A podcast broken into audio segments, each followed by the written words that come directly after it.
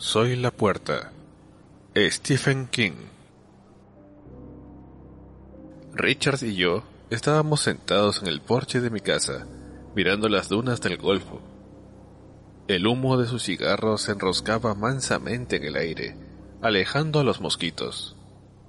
El agua tenía un fresco color celeste, y el cielo era de un color azul más profundo y auténtico. Era una combinación agradable. Tú eres la puerta, repitió Richard reflexivamente. ¿Estás seguro de que mataste al chico y de que no fue todo un sueño? No fue un sueño, y tampoco lo maté. Ya te lo he explicado, ellos lo hicieron. Yo soy la puerta. Richard suspiró. ¿Lo enterraste? Sí. ¿Recuerdas dónde? Sí.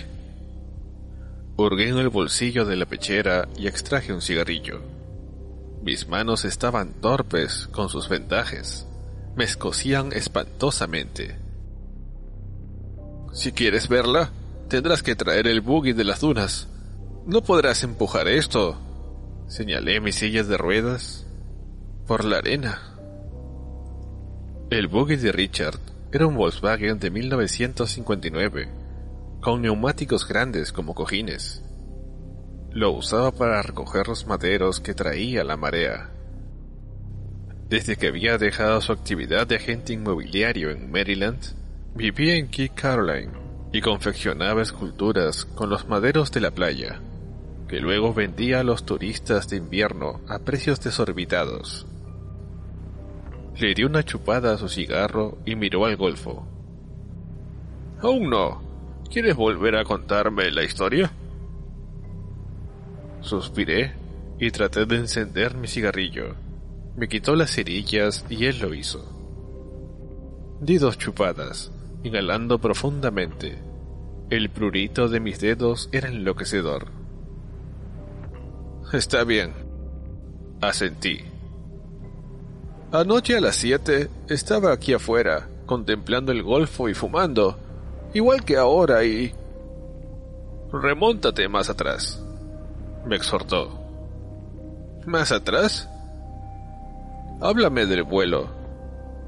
Sacudí la cabeza. Richard, ya lo hemos repasado una y otra vez. No hay nada. Su rostro arrugado y fisurado era tan enigmático como una de sus esculturas de madera pulida por el océano. Es posible que recuerdes, dijo. Es posible que ahora recuerdes. ¿Te parece? Quizás sí. Y cuando hayas terminado, podremos ir a buscar la tumba. La tumba. Repetí. La palabra tenía un acento hueco, atroz, más tenebroso que todo lo demás, más tenebroso aún que aquel tétrico océano por donde Cory y yo habíamos navegado hacía cinco años. Tenebroso, tenebroso, tenebroso. Bajo las vendas, mis nuevos ojos escrutaron ciegamente la oscuridad que las vendas le imponían. Escocían.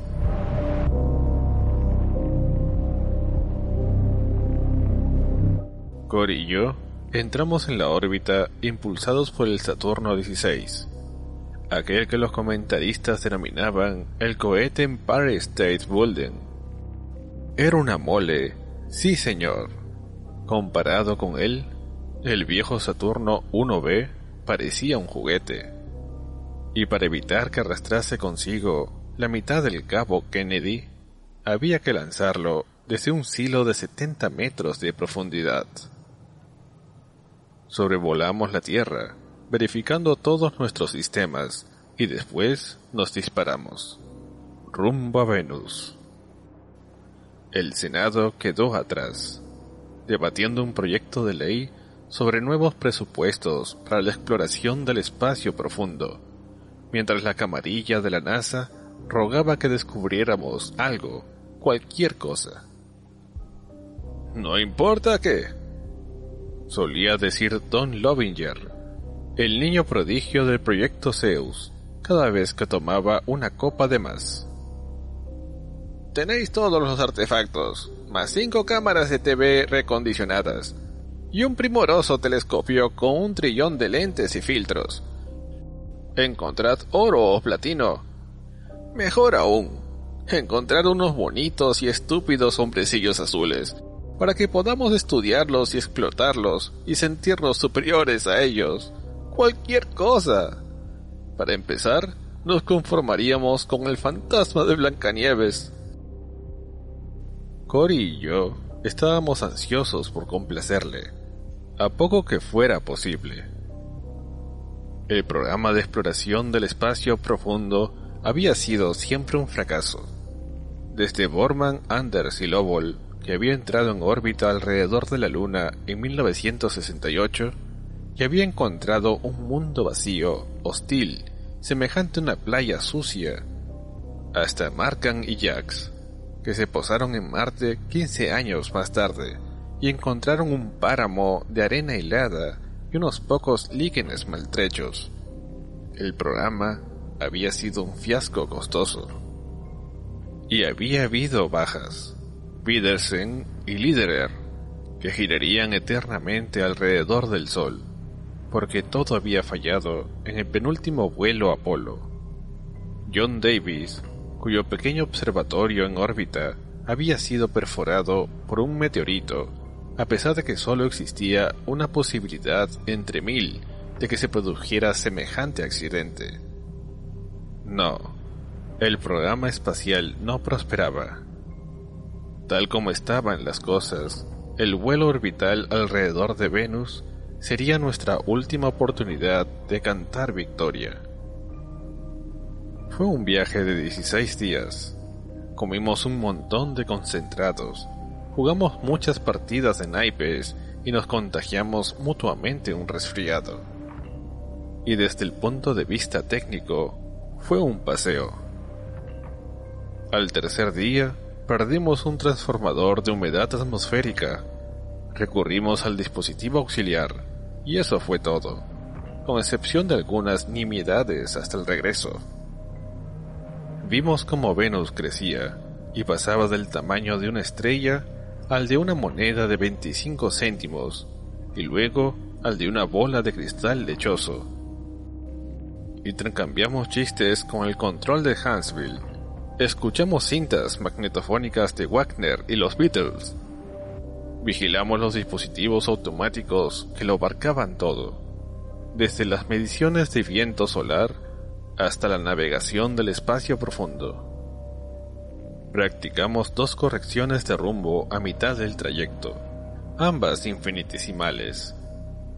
Y después de nueve días de vuelo, Cory salió de la nave y martilló la AEP retráctil hasta que ésta se decidió a funcionar.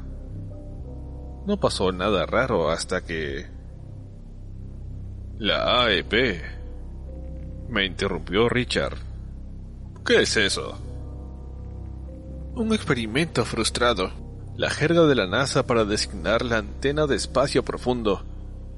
Irradiábamos ondas pi en alta frecuencia para cualquiera que se dignara escucharnos. Me froté los dedos contra los pantalones, pero fue inútil. En todo caso, empeoró el prurito. El mismo principio del radiotelescopio de West Virginia. Tú sabes, el que escucha las estrellas. Solo que en lugar de escuchar transmitíamos, sobre todo a los planetas del espacio profundo, Júpiter, Saturno o Urano. Si hay vida inteligente en ellos, en ese momento se estaba echando una siesta. ¿El único que salió fue Cory? Sí, y se introdujo una peste interestelar la telemetría no la detectó. Igualmente... No importa. Proseguí irritado. Solo interesa el de aquí y el ahora. Anoche ellos asesinaron a ese chico. Richard. No fue agradable verlo, ni de sentirlo. Su cabeza estalló, como si alguien le hubiera huecado los sesos y le hubiera introducido una granada de mano en el cráneo. Termina el relato, dijo Richards. Lancé una risa hueca. ¿Qué quieres que te cuente?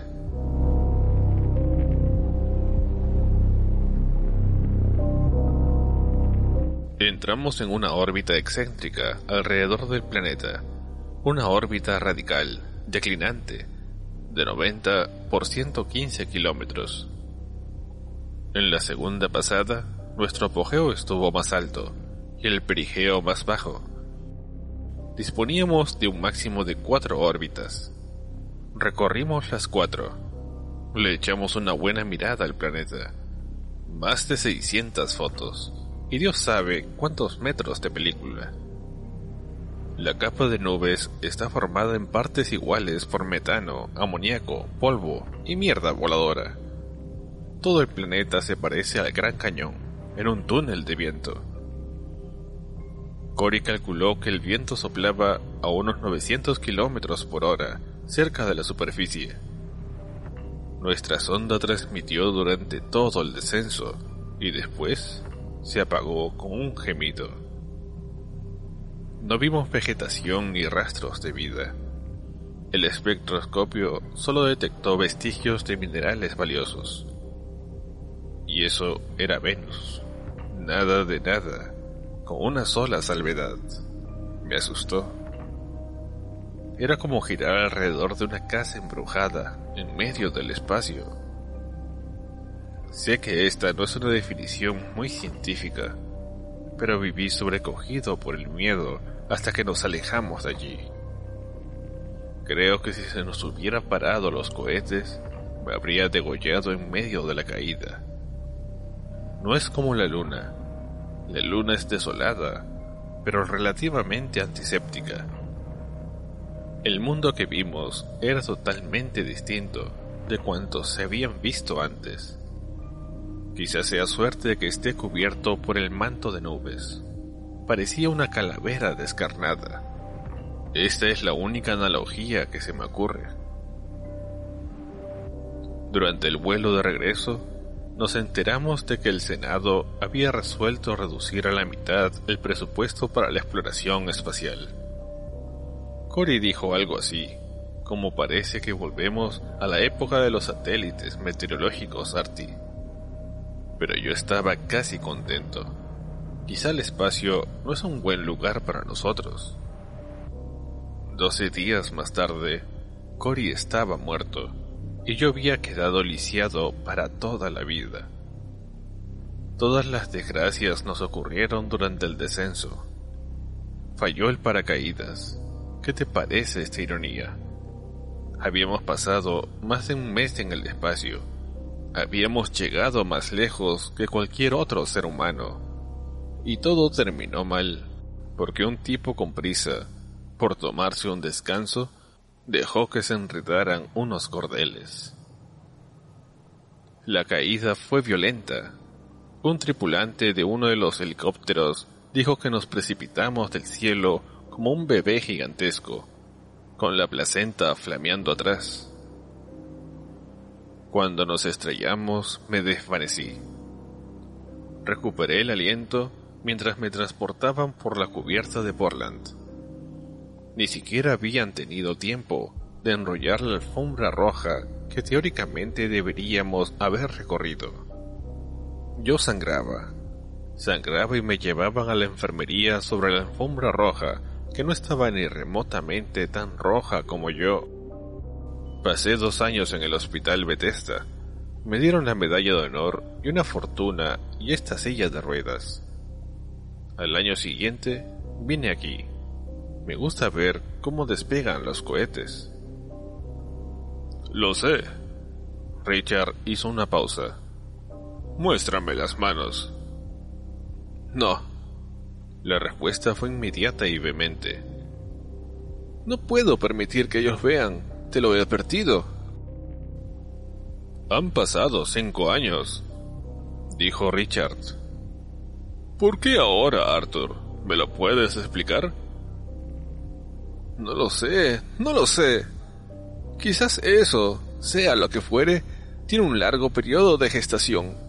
¿Y quién puede asegurar además que me contaminé en el espacio?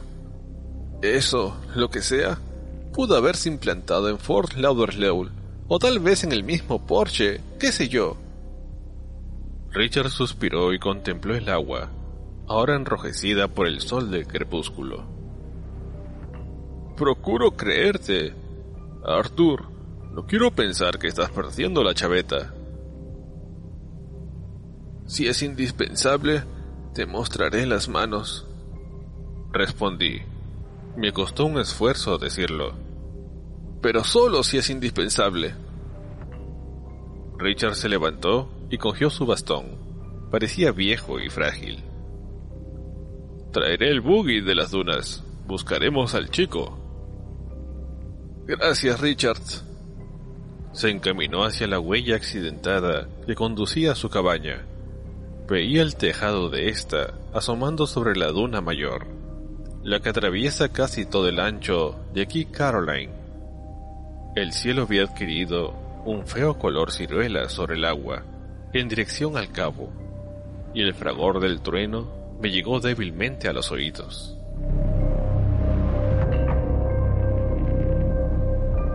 No sabía cómo se llamaba el chico, pero lo veía de vez en cuando caminando por la playa al ponerse el sol, con la criba bajo el brazo.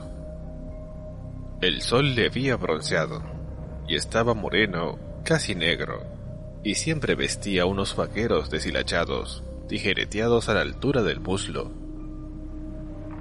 Del otro lado de Key Caroline había una playa pública, y en una jornada propicia, un joven emprendedor puede reunir hasta cinco dólares tamizando pacientemente la arena en busca de monedas enterradas.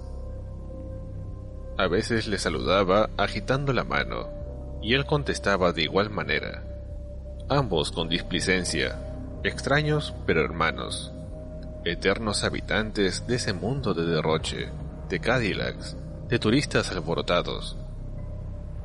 Supongo que vivía en la pequeña aldea apiñada alrededor de la estafeta, a casi un kilómetro de mi casa. Cuando pasó esa tarde, ya hacía una hora que yo estaba en el porche, inmóvil, alerta. Hacía un rato que me había quitado las vendas. El prurito había sido intolerable y siempre se aliviaba cuando podían ver con sus ojos. Era una sensación que no tenía paragón en el mundo, como si yo fuera un portal entreabierto a través del cual espiaban un mundo que odiaban y temían. Lo peor era que yo también podía ver, hasta cierto punto. Imaginad que vuestra mente es transportada al cuerpo de una mosca común, una mosca que mira vuestra propia cara con un millar de ojos.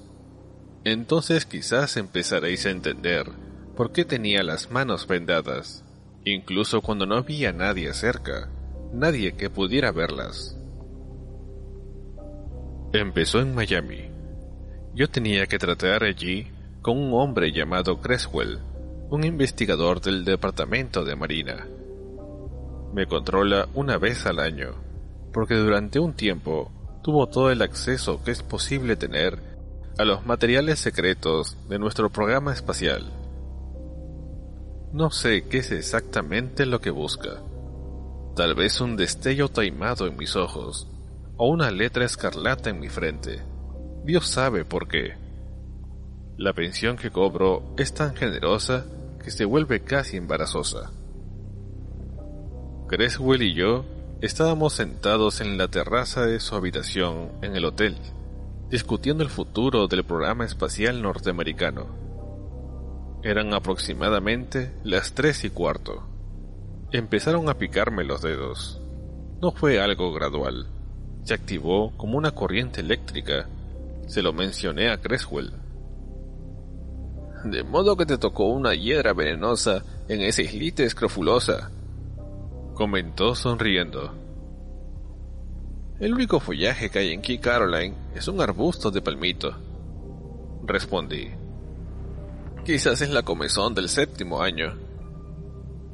Me miré las manos, manos absolutamente vulgares, pero me picaban. Más tarde, Firmé el mismo viejo documento de siempre. Juro solemnemente que no he recibido ni revelado ni divulgado ninguna información susceptible de...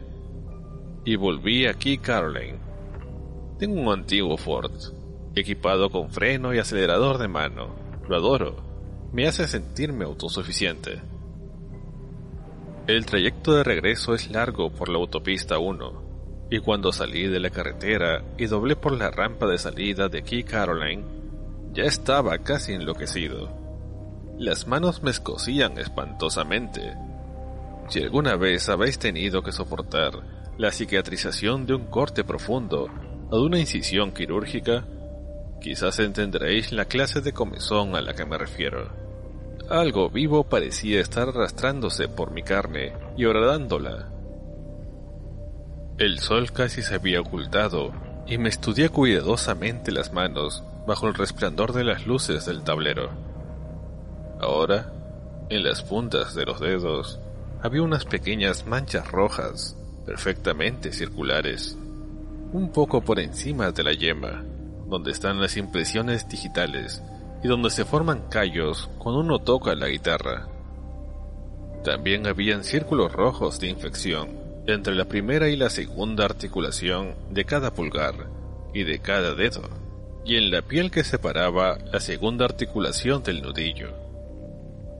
Me llevé los dedos de la mano derecha a los labios y los aparté rápidamente con súbita repulsión. Dentro de mi garganta se había formado un nudo de horror agodonoso y asfixiante. Los puntos donde habían aparecido las marcas rojas estaban calientes, afibrados, y la carne estaba blanda y gelatinosa, como la pulpa de una manzana podrida.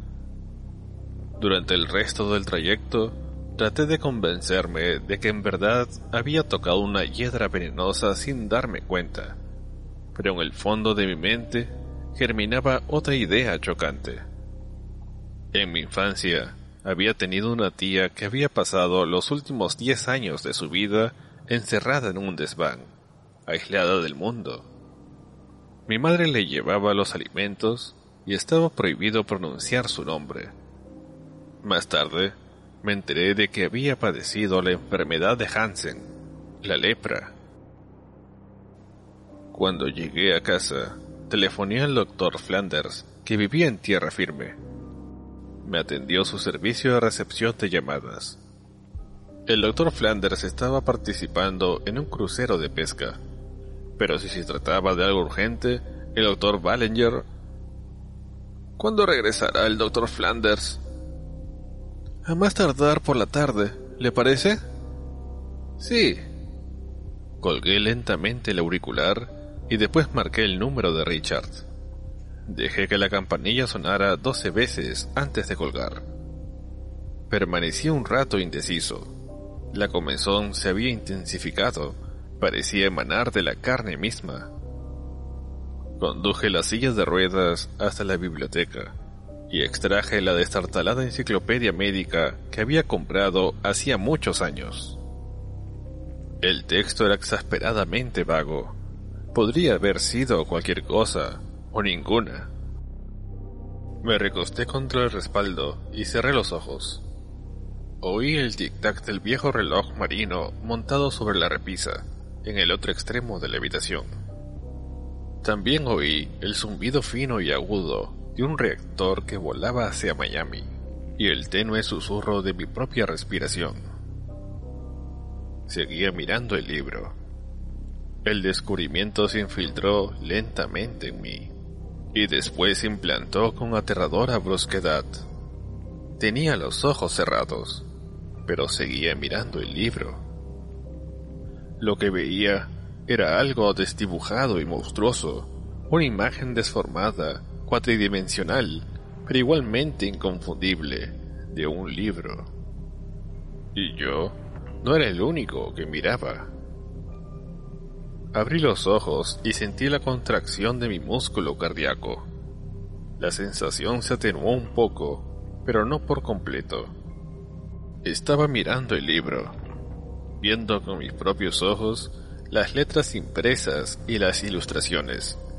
lo cual era una experiencia cotidiana perfectamente normal. Y también lo veía desde un ángulo distinto, más bajo y con otros ojos. No lo veía como un libro, sino como algo anómalo, algo de configuración aberrante e intención ominosa.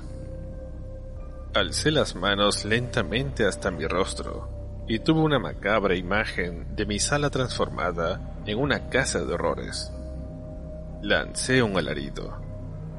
Unos ojos me espiaban entre las fisuras de la carne de mis dedos, y en ese mismo instante vi como la carne se dilataba, se replegaba, a medida que esos ojos se asomaban insensatamente a la superficie.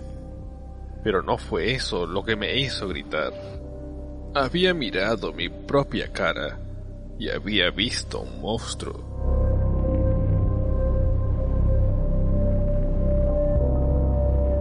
El buggy de las dunas bajó por la pendiente de la lona y Richard lo detuvo junto al porche. El motor ronroneaba intermitentemente. Hice rodar mi silla de ruedas por la rampa situada a la derecha de la escalinata común y Richard me ayudó a subir al vehículo. Muy bien, Arthur, dijo. Tú mandas. ¿A dónde vamos? Señalé en dirección al agua, donde la duna mayor finalmente empieza a menguar. Richard hizo un ademán de asentimiento. Las ruedas posteriores giraron en la arena y partimos. Yo solía burlarme de Richard por su manera de conducir pero esa noche no lo hice. Tenía demasiadas cosas en las cuales pensar y demasiadas cosas para sentir. Ellos estaban disgustados con la oscuridad y me daba cuenta de que hacían esfuerzos por espiar entre las vendas, exigiéndome que se las quitara. El buggy se zarandeaba y rugía entre la arena en dirección al agua, y casi parecía levantar vuelo desde la cresta de las dunas más bajas. A la izquierda, el sol se ponía con sanguinaria espectacularidad. Directamente enfrente y del otro lado del agua, las nubes oscuras avanzaban hacia nosotros. Los rayos zigzagueaban sobre el mar. A tu derecha, dije. Junto a esa tienda. Richard detuvo el buggy junto a los restos podridos de la tienda, despidiendo un surtidor de arena. Metió la mano en la parte posterior y extrajo una pala. Respingué cuando la vi. ¿Dónde? preguntó Richard inexpresivamente. Allí, respondí señalando. Se apeó y se adelantó despacio por la arena. Vaciló un segundo y después clavó la pala en el suelo. Me pareció que excavaba durante un largo rato. La arena que despedía por encima del hombro tenía un aspecto húmedo. Las nubes eran más negras y estaban más altas, y el agua parecía furiosa e implacable bajo su sombra y en el reflejo rutilante del crepúsculo. Mucho antes de que dejara de excavar, me di cuenta de que no encontraría al chico. Lo habían cambiado de lugar. La noche anterior no me había vendado las manos, de modo que habían podido ver y actuar. Si habían conseguido servirse de mí para matar al chico, también podían haberlo hecho para trasladarlo, incluso mientras dormía. No hay nada aquí, Arthur. Arrojó la pala sucia en la parte posterior del buggy y se dejó caer, cansado, en el asiento. La tormenta en ciernes proyectaba sombras movedizas, semicirculares sobre la playa. La brisa, cada vez más fuerte, hacía repicar la arena contra la carrocería herrumbrada del vehículo. Me picaban los dedos. Me usaron para transportarlo, dije con voz opaca. Están asumiendo el control, Richard. Están forzando su puerta para abrirla poco a poco. Cien veces por día me descubro en pie delante de un objeto que conozco como una espátula un cuadro o una lata de guisantes, sin saber cómo he llegado allí. Y tengo las manos alzadas, mostrándoselo, viéndolo como lo ven ellos, como algo obsceno, como algo contorsionado y grotesco. Arthur, murmuró. No, Arthur, eso no. Bajo la luz menguante, su rostro tenía una expresión compungida. Has dicho que estabas en pie delante de algo. Has dicho que transportaste el cuerpo del chico. Pero tú no puedes caminar, Arthur. Estás muerto de la cintura para abajo. Toqué el tablero del instrumento del buggy de las dunas. Esto también está muerto, pero cuando lo montas, puedes hacerlo marchar. Podrías hacerlo matar. No podría detenerse aunque quisiera. Oí que mi voz aumentaba de volumen histéricamente. ¿Acaso no entiendes que soy la puerta? Ellos mataron al chico Richard. Ellos transportaron el cuerpo. Creo que será mejor que consultes a un médico, dijo con tono tranquilo. Volvamos. Investiga. Pregunta por el chico entonces. Averigua. Dijiste que ni siquiera sabes cómo se llama. Debías de vivir en la aldea. Es un pueblo pequeño. Pregunta. Cuando fui a buscar el buggy, telefoné a Mouse Harrington. No conozco a una persona más chismosa que ella en todo el estado. Le pregunté si había oído el rumor de que un chico no había vuelto anoche a su casa. Contestó que no. Pero tenía que vivir en esta zona. Tenía que vivir aquí. Arthur se dispuso a girar la llave de encendido, pero le detuve. Se volvió para mirarme y yo empecé a quitarme las vendas de las manos. El trueno murmuraba y gruñía desde el golfo.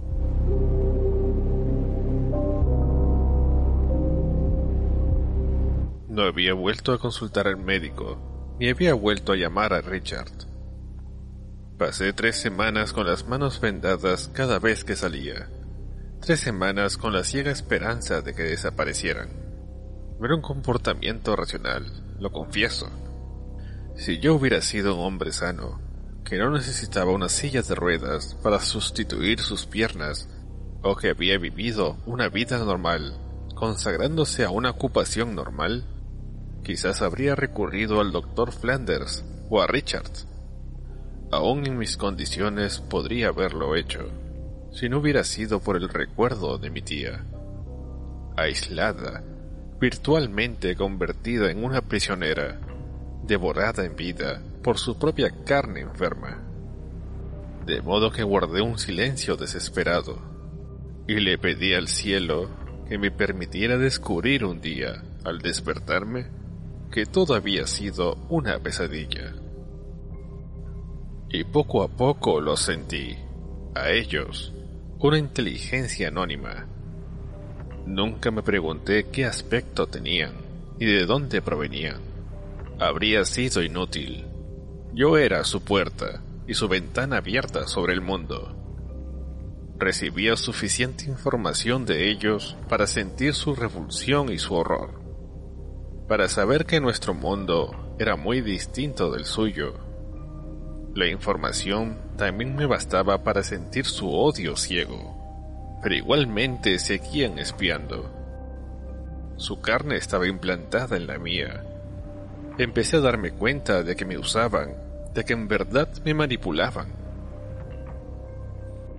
Cuando pasó el chico, alzando la mano para saludarme con la displicencia de siempre, yo ya casi había resuelto llamar a Creswell a su número del departamento de Marina. Había algo cierto en la teoría de Richard.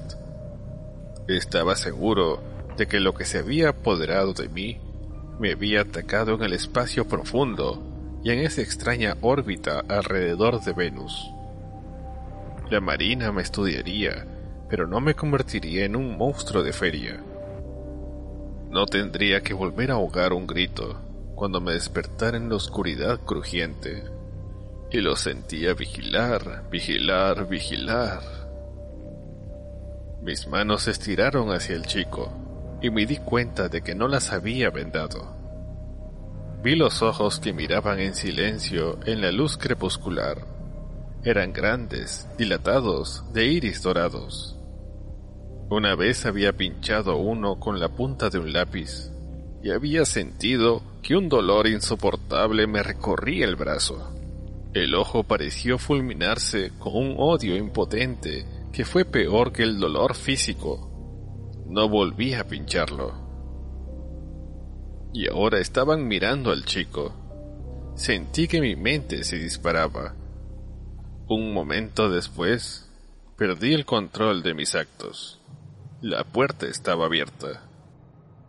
Corrí hacia él por la arena, moviendo velozmente las piernas insensibles como si éstas fueran maderos accionados por un mecanismo. Mis propios ojos parecieron cerrarse, y solo vi con aquellos ojos extraterrestres. Vi un monstruoso paisaje marino de alabastro, rematado por un cielo semejante a una gran franja purpúrea, y vi una cabaña ladeada y corroída, que podría haber sido la carroña de una desconocida bestia carnívora y vi un ser abominable que se movía y respiraba, y llevaba debajo del brazo un artefacto de madera y alambre, un artefacto compuesto por ángulos rectos geométricamente imposibles. Me pregunto qué pensó él, ese pobre chico anónimo, con la criba bajo el brazo y los bolsillos hinchados por una insólita multitud de monedas arenosas perdidas por los turistas. ¿Qué pensó él cuando me vio correr hacia él como un director ciego tendiendo las manos sobre una orquesta lunática? ¿Qué pensó cuando los rayos postreros del sol cayeron sobre mis manos, rojas y fisuradas, y fulgurantes con su carga de ojos? ¿Qué pensó cuando las manos batieron súbitamente el aire, un momento antes de que estallara su cabeza? Sé que fue lo que pensé yo. Pensé que había atisbado por encima del borde del universo y había visto ni más ni menos que los fuegos del infierno.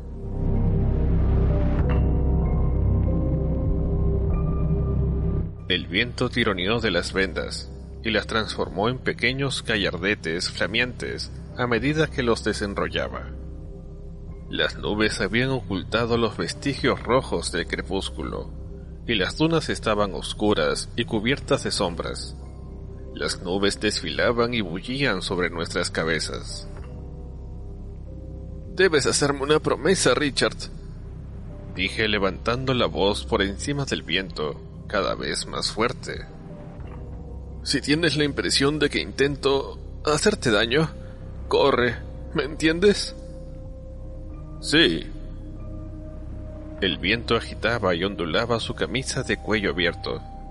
Su rostro permanecía impasible, con los ojos reducidos a poco más que dos cavidades en la prematura oscuridad.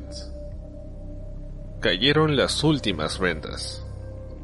Yo miré a Richard y ellos miraron a Richard.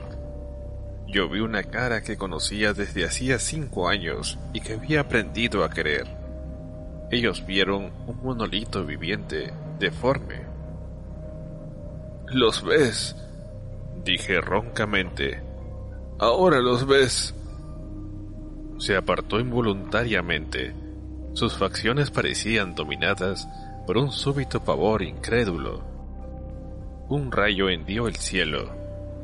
Los truenos rodaban sobre las nubes y el agua se había ennegrecido como la del río Estigia.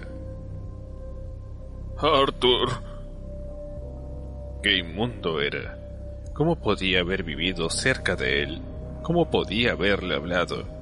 No era un ser humano, sino una pestilencia muda. Era...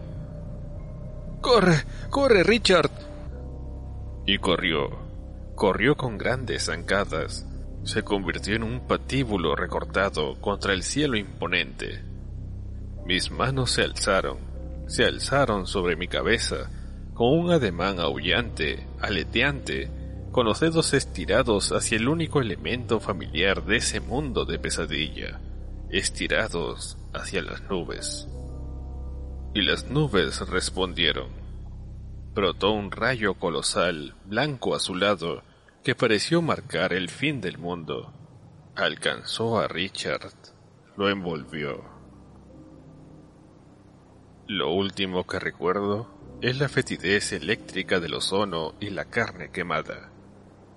Me desperté en mi porche, plácidamente sentado mirando hacia la duna mayor. La tormenta había pasado y la atmósfera estaba agradablemente fresca. Se veía una tajada de luna. La arena estaba virgen, sin rastros del buggy de Richard. Me miré las manos. Los ojos estaban abiertos, pero vidriosos. Se hallaban extenuados, dormitaban. Sabía bien qué era lo que debía hacer. Tenía que echar llave a la puerta antes de que pudieran terminar de abrirla. Tenía que clausurarla definitivamente. Ya empezaba a observar los primeros signos de un cambio estructural en las mismas manos. Los dedos empezaban a acortarse y a modificarse. En la sala había una pequeña chimenea, y en verano me había acostumbrado a encender una fogata para combatir el frío húmedo de Florida. Prendí otra ahora, moviéndome deprisa. Ignoraba cuánto tardarían en captar mis intenciones. Cuando vi que ardía vorazmente, me encaminé hacia la cuba de queroseno que había en la parte posterior de la casa y me empapé ambas manos. Se despertaron de inmediato con un alarido de dolor.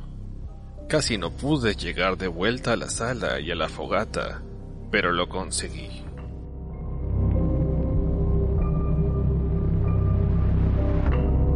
Todo esto sucedió hace siete años. Aún estoy aquí, contemplando el despegue de los cohetes. Últimamente se han multiplicado. Este es un gobierno que da importancia a la exploración espacial. Incluso se habla de enviar otra serie de sondas tripuladas a Venus. Averigüé el nombre del chico, aunque eso ya no importa. Tal como sospechaba, vivía en la aldea, pero su madre creía que pasaría aquella noche en tierra firme con un amigo, y no dio la alarma hasta el lunes siguiente. En cuanto a Richard, bien. De todos modos, la gente opinaba que Richard era un bicho raro. Piensan que tal vez volvió a Maryland o se fugó con una mujer. A mí me toleran, aunque tengo fama de ser excéntrico. Al fin y al cabo, ¿cuántos ex-astronautas le escriben regularmente a los funcionarios electos de Washington para decirles que sería mejor invertir en otra cosa el dinero que se asigna a la exploración espacial? Yo me apaño muy bien con estos garfios. Durante el primer año los dolores fueron atroces, pero el cuerpo humano se acostumbra a casi todo. Me puedo afeitar e incluso me ato los cordones de los zapatos. Y como veis, escribo bien a máquina. Creo que no tendré problemas para meterme la escopeta en la boca ni para apretar el gatillo. Veréis, esto empezó hace tres semanas tengo sobre el pecho un círculo perfecto de doce ojos dorados.